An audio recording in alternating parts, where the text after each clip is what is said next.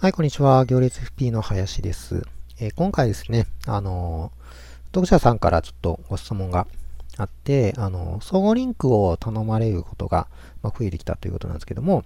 うん、相互リンクってなんか有害なのかなというふうなあ印象があるということで、ちょっとその辺のね、話をしてみたいかなと思います。あの、まあ、FP さん特有の話というわけではないんですけれども、まあ、ホームページとかね、ブログとか運営されてる FP さんも多いと思いますんで、えー、参考になるかなと思います。はい、ということで、えー、どういう、まあ、ご質問なのかっていうと、まあ、僕のようにブログ、ホームページでの、まあ、集客を目指して、えー、ホームページの記事を少しずつ増やしていくと、まあ、企業様に相互リンクを求めるようになりましたと。で、えー、具体的にはあ、企業様のサイトに、まあ、私のホームページの紹介文を載せてもらう代わりに、えー、私のホームページに紹介された旨の記事を載せるというものですと。で、お互いにメリットがあるのなら、まあ、お受けしようとも思うのですけれども、まあ、ホームページに来てくれるお客様に不信感を持たれないかなど、まあ、後々ですね、何か不都合が出ないかなと迷っておりますと。で、物質的な質問で大変恐縮ですが、お返事いただけると幸いですと。で、T さんからですね、ありがとうございます。まあ、あの、これ、えっと、僕のメルマガ無料でご質問いただいた方は、こうやって公開えー、回答することに、えー、してますので、あの、まあ、必ず回答できるわけじゃないんですけれども、ということで、ちょっと今回回答しようかなと思いますが、えー、まずですね、まあ、相互リンク自体は別に、あのー、なんていうのかな、ウェブっていうのは、まあ、リンクの世界ですので、別にそれ自体が必ずしもダメっていうことではないですよね。ただ、その、あくまでもそのリンクが存在する意義っていうのは、まあ、読者さんにメリットがあるかどうかっていうふうなところで考えるべきところですよね。で、えっ、と、もし相互リンクを設置するんであれば、まあ、過剰にならないようにしたりとか、その関連性が低いリンクをね、掲載したりとか、いうのは避けてほしいかなってことですね。それから、あまあ、同じことですけども、自然なリンクを心がける。なんかその、えー、リンク集みたいなページを作るっていうのはもう今あまり良くないって言われてて、えー、そういうのを避けつつ、まあ、記事の中で、えー、リンクを飛ばすというのが、まあ、一番、えーと、自然ですよね。まあ、あの要は、サイトっていうのは基本的には読むもんですから、その読んでいるときに、関連するリンクが、まあ、そこにあるっていうのが一番自然っちゃ自然ですよね。だから僕は、その、うーん、なんていうかな、リンク集ページが別にあってもいいと思うんですよ。それが読者のためになるような作り方をされてればね。ななんかのその、例えばジャンルで、えー、こういうリンクを集めてるんですよってで、そのリンクを見ることによって読者さんがすごい役に立つということであれば、まあ、それはそれでいいのかなと思いますので、あの、あくまでも、その、なんていうかな、尺子定規で考えるんではなくて、あの、ケースバイケースもありますし、読者さんがどう思うかっていうようなところをやっぱり常に意識するっていうところが大事かなと思うんですよね。で、あのー、ちょっと今回のね、ご質問の件はどうかわからないんですけれども、普通は、あの、相互リンクしましょうっていう場合は、えー、相互リンクしましょうってお願いする側、依頼主っていうんですかね、が先にリンクを貼るのが普通ですね。例えば、えー、この T さんがですね、えー、依頼されているとしたら、その依頼した人のサイトにもうその T さんのブログとかホームページのリンクが貼られてて、えー、貼りました。で、えー、もしよかったら総合リンクにしませんかっていうのがまあ普通の依頼ですね。なので、えっ、ー、と、リンクを確認できたら、でいいと思うんですね。リンクを確認できたら、こちらからリンクを検討している。別に、こっちからリンクを貼るのは義務ではないと思うので、えー、あ、なんかリンクを貼ってくれてありがとうっていうので、それをお返しするという、お返ししたいということであれば、あの、相互リンクになるってことですね。だからま、まずいきなり相互リンクが始まるっていうのは、まあ、そもそもそれが不自然だと思うので、あの一方、ほとんどのリンクは一方的なリンクですよね。だから、あ相互リンクばっかりあるっていう風なサイトはやっぱ不自然ですから、あそういったところは気をつけないといけないですよね。で、あの、まあ、依頼という形でね、あの、まあ、仕事みたいな感じで、え謝礼があるような場合もありますけれども、あの、まあ、それは、うんと、メリット、デメリットを考えながら、あ人であれば受ければいいと思うんですけれども、あの、結構ね、いい加減な依頼主っていうのも、あの、います。で僕も、あの、結構頼まれるんですけれども、あの、大体お断りしますね。あの、いあいいろいろ理由もあるんですけれども、まあ、その、そもそもまあ読者のメリットがね、えー、なかろうというふうな判断が多いんですけれども、ちょっと怪しいなっていうような依頼者もやっぱりいますんで、えー、そういった場合は、まあ、丁重にお断りっていう形はとってますね。で、えっと、参考なんですけれども、えっと、Google がですね、あの、ガイドラインっていうのを出してまして、えー、サーチコンソールのヘルプページに品質に関するガイドラインっていうのがあって、このリンクプログラムっていうページがあるので、まあ、ぜひね、えー、詳細ページにもリンク貼ってますので、まあ、一度見ておいていただいてほしいんですけども、あの、いっぱい書いてます。事例もありますんで、わかりやすいんで、あの、読んどいてもらったらいいかなと思うんですけども、あの、まあ、その中から2つちょっと気になるところをピックアップしてみました。で、えっ、ー、と、ガイドライン違反となる可能性ですね。まあ、このガイドラインっていうのは、あの、Google の Web マスターに対するガイドラインです。で、えっ、ー、と、そこにあるのが、過剰なリンク交換ですね。まあ、さっき言ったような、あ本当にリンク、相互リンクだけを目的にして、リンクがの数がうわーっていっぱいあるようなあ相互リンクページを作ったりとか、えー、あるいは、その、あ、そうですね。これ言ってるのと一緒ですね。相互リンクのみを目的としてパートナーページを作ると。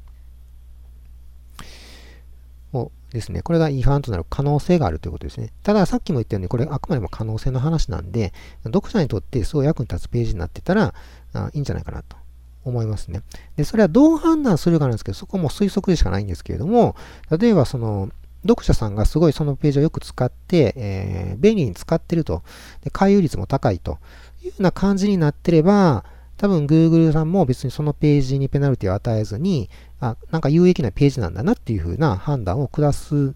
可能性がありますので、あのー、そういったページですね、になってれば、別にその、そこにリンクばっかりがあっても便利なんだったらいいんですよね、別にね。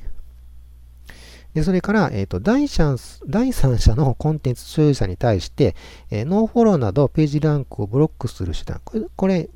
あの、ちょっとテクニカルな用語なんでご、ご存知ない方も多いかもしれないですけども、あの、ノーフォローって書いたら、えー、ページランク送らないっていう、僕もよくわかってないですけど、すいません。あの、要はリンクをすると、もともとのその Google のアルゴリズムは、そのページランクっていうのを送るっていうふうなことになってて、要はリンクが多いほど、そのページは有益なんちゃうかというふうな話、そのシンプルな考えにのっとって、えー、ランク付けをした。まあ、このこのランクっていうのはまたそのランクのランクとは違うらしいんですけど、まあちょっと細かいことを言ってて、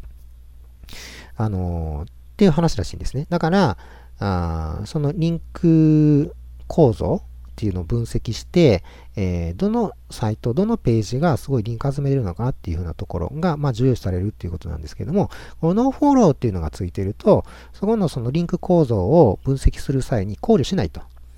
いうふうな話になってますので、ただリンクはされてるんですよ。リンクされてるので、えっ、ー、と、ユーザーがクリックして、そのリンク先のページに飛ぶことができるんです。だけど、その Google が、それを、えっ、ー、と、リンクされてると、特には皆さんとあの評価する場合にそこのリンクは無視するということなので、えそういった手段があるんですけれども、これをですね、このノーフォローを、えつけるかどうかっていうのは当然その Web マスターというかサイト主ですね。今回で言ったら T さんですけれども、の自由じゃないですか。ね。あの、そこのサイトをどういうふうにメンテナンスするか、何を書くかっていうのはそのサイトの所有者の自由に決まってますので、それは自由なんですけれども、その選択権を与えずに、え、特定の利用規約とか契約とか、まあ、取り決めですね、の一部として、え、リンクを義務付けるようなことは、あガイドライン違反となる可能性がありますよということで、これね、ちょっとどういうふうなあの場面を想定されているのか、あの、わかりにくいですけども、これあの考えてみたら、例えばその相互リンクを前提として、えー、お仕事みたいな感じでね、依頼をするっていうことは、もしかしたらこれガイドライン違反違反かもしれないですよね。あの、当てはまるじゃないですか。ね。だからそういう、その、いくら仕事と言っても、うん、なんかその、ね、リンクを貼るっていうことそのものに、その、金銭の対価を与えるっていうふうなこと自体が、まあちょっと微妙かな。あの、違反ってなる可能性高いと思われますので、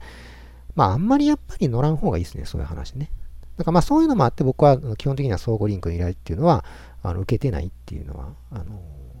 理由はこういうところはありますね。やっぱりその読者さん、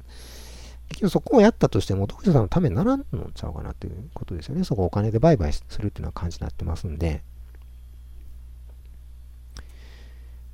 はい。で、その、まあ僕どももそうですし、えっ、ー、と僕のまあコンサル生さんとか知り合いの FP さんが、あたまにまあお話、ちょっと相談、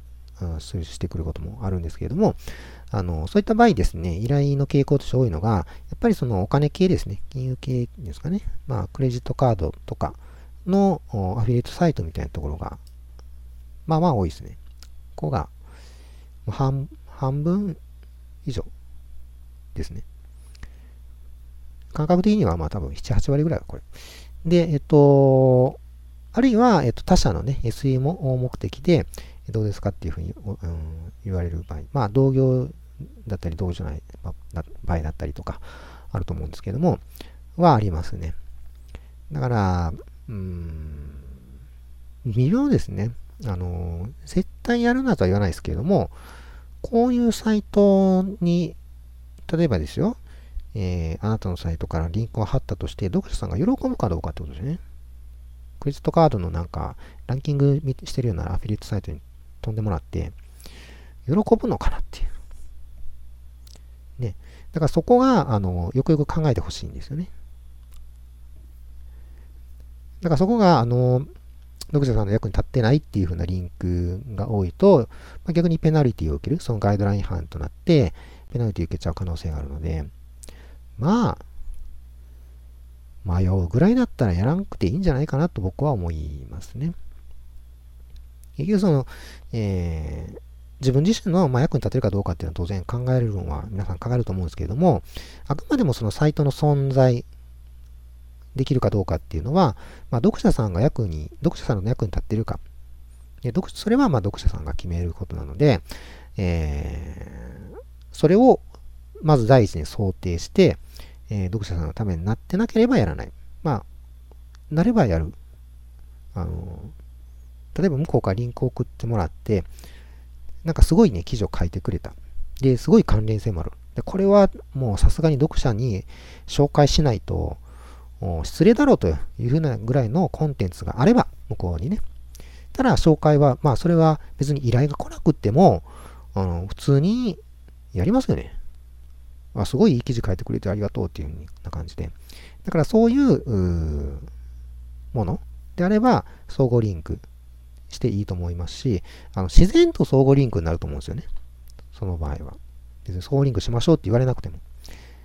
だからやっぱりそういうふうなコンテンツを作っていくってことがやっぱり大事なのかなというふうなところで、えー、話を締めくくりたいかなと思います。はい。ということで、またね、別の動画でお会いできれば嬉しいかなと思います。どうもありがとうございました。